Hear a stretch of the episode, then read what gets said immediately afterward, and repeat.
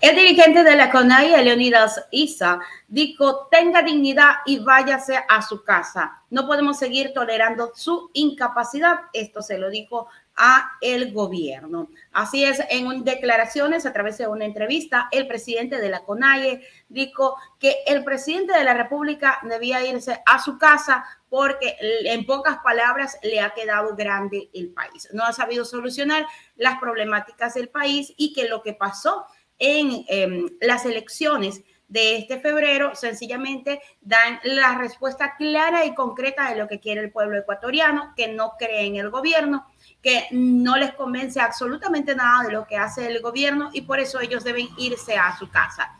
No solamente por la respuesta de las elecciones, sino también por lo que ha estado pasando en el país, incluyendo la muerte de este dirigente indígena. Vamos con el detalle de la información.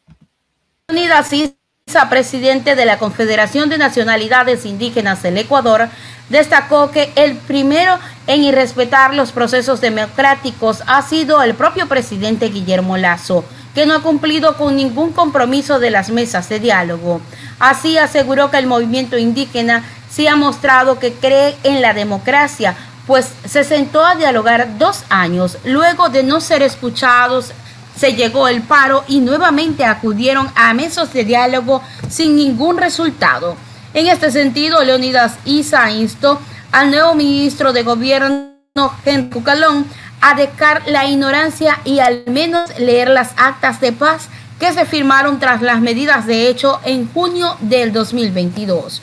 Cuestionó cómo el presidente de la República puede exigir respeto a las leyes y a la Constitución cuando él se ha burlado del sistema institucional al no acudir a los llamados de la Asamblea Nacional por los casos de Pandora Paper y el Gran Padrino. Resaltó que se ha instalado un estado de narcopolítica comandado por la corrupción y los narcotraficantes. ¿Qué se puede esperar de un presidente que es talante? Recordó que fueron los mismos integrantes de este régimen quienes advirtieron que el pueblo, si no votaban por ellos, el Ecuador se convertiría en una Venezuela. Y ahora el país está en las mismas condiciones del 8 de marzo de 1999, cuando ocurrió el feriado bancario y fueron expulsados millones de ecuatorianos. Bueno, el presidente de la República está haciendo el mismo papel.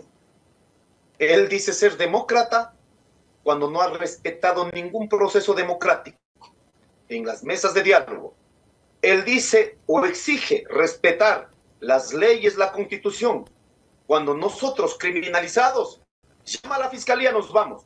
Pero él se ha burlado del sistema institucional, se ha burlado cuando tiene que ir a la Asamblea Nacional, por Pandora Papers, ahora por el Gran Padrino. Él dice tener la razón, pero cuando ha sido a través de su razón instalado un Estado narcopolítico un Estado donde está comandado por la corrupción y por los narcotraficantes que en sí está envuelto él mismo. Entonces, ¿qué podemos esperar de un presidente de, esta, de este talante?